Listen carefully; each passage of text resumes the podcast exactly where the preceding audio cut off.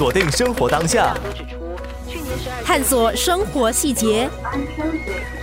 掌握生活律动，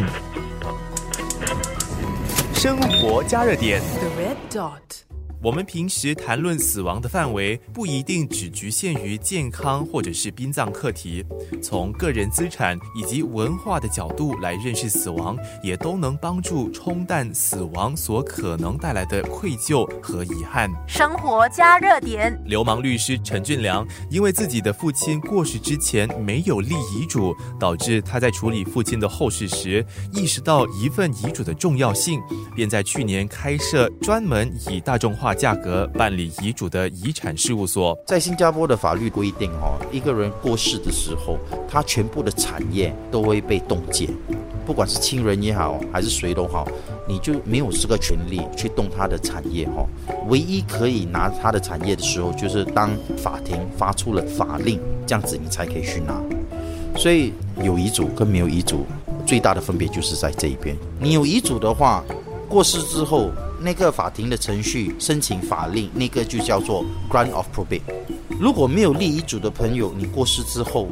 接下来要向法庭申请这个法令，就叫做 letters of administration。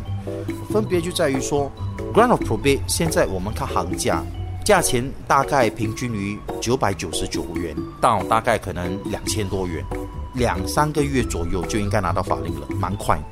可是如果你生前没有立遗嘱的话，过世之后要申请这个程序 letters of administration，单单时间可能长达于九个月到一年一年出左右，而且经费方面最便宜的都大概可能三千多块，所以也没有这么容易搞。所以当然越快越好嘛。为什么？因为你的亲属如果他们是你的受益人的话，可能他们紧急需要一笔资金，他们越快拿到法令，他们就越快可以去你的产业那边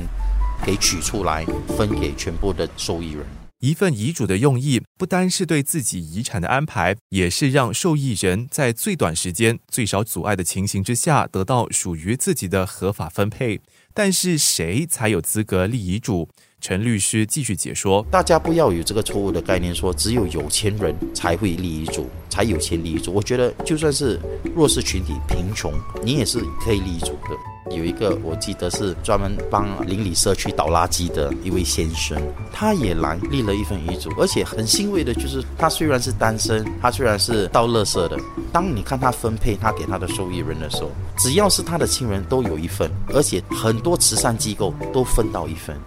死亡是必经之路了，大家都要经过的，不管是贫穷或者富有。所以我就觉得这整个程序啊，应该包括大家嘛，对不对？所以我们在一年前创立这间公司的时候，为什么讲说叫开心遗嘱，而且价格就从九十九元开始？我们很大的这个用意不是来赚钱的，其实是有它的使命，就是希望多一点新加坡人都可以受益。人们现在对立遗嘱这件事情还持有保守的态度吗？陈律师这么分享：其实我们都见到蛮多年老的人士哦，已经不会他们讲叫板单了啦，已经不会迷信了。可能也是因为科技的发达，所以他们也读到了许多，也对这一方面的观念哈、已经有一定的接受。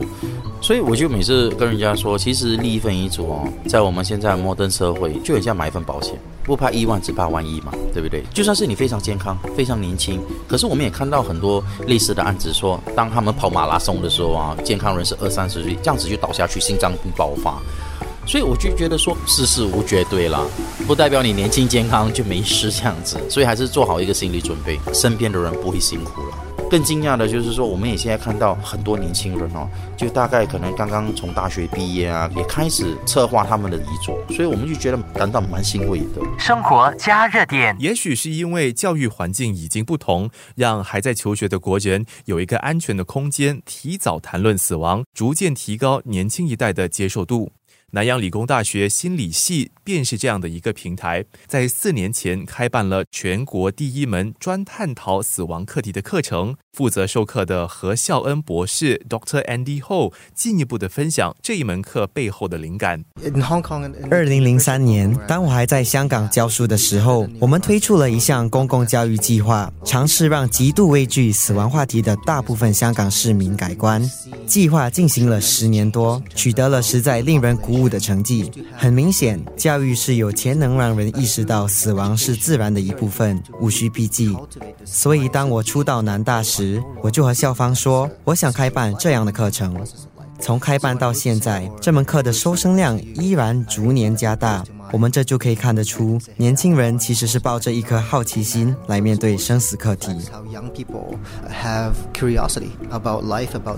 何老师与我分享，这门课程让学生以全方位的角度来审视生死课题，但这不完全是一无可取的泛泛之谈。When death happens，死亡的到来总是让人措手不及，不知该怎么反应，也不明白该如何去扶持身边也因为死亡而悲伤的亲人。所以我希望上这门课的同学，不单可以从心理、社会、文化等层面深入认识生死课题，但也能应用所学，在自己人生里有需要的时候派上用场。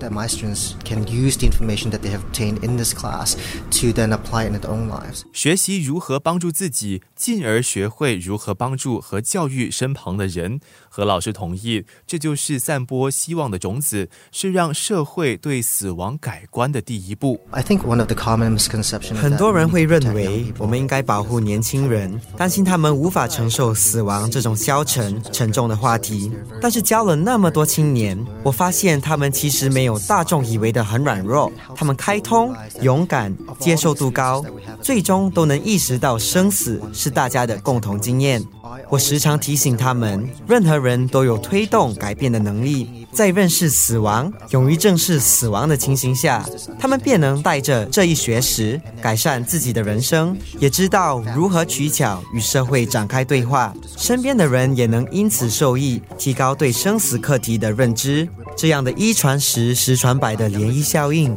最终就能改变社会。Topic with their family and friends, and the family and friends spread it further, then I think the whole society can change. 想听更多精彩内容，上网九六三好 FM 到 SG。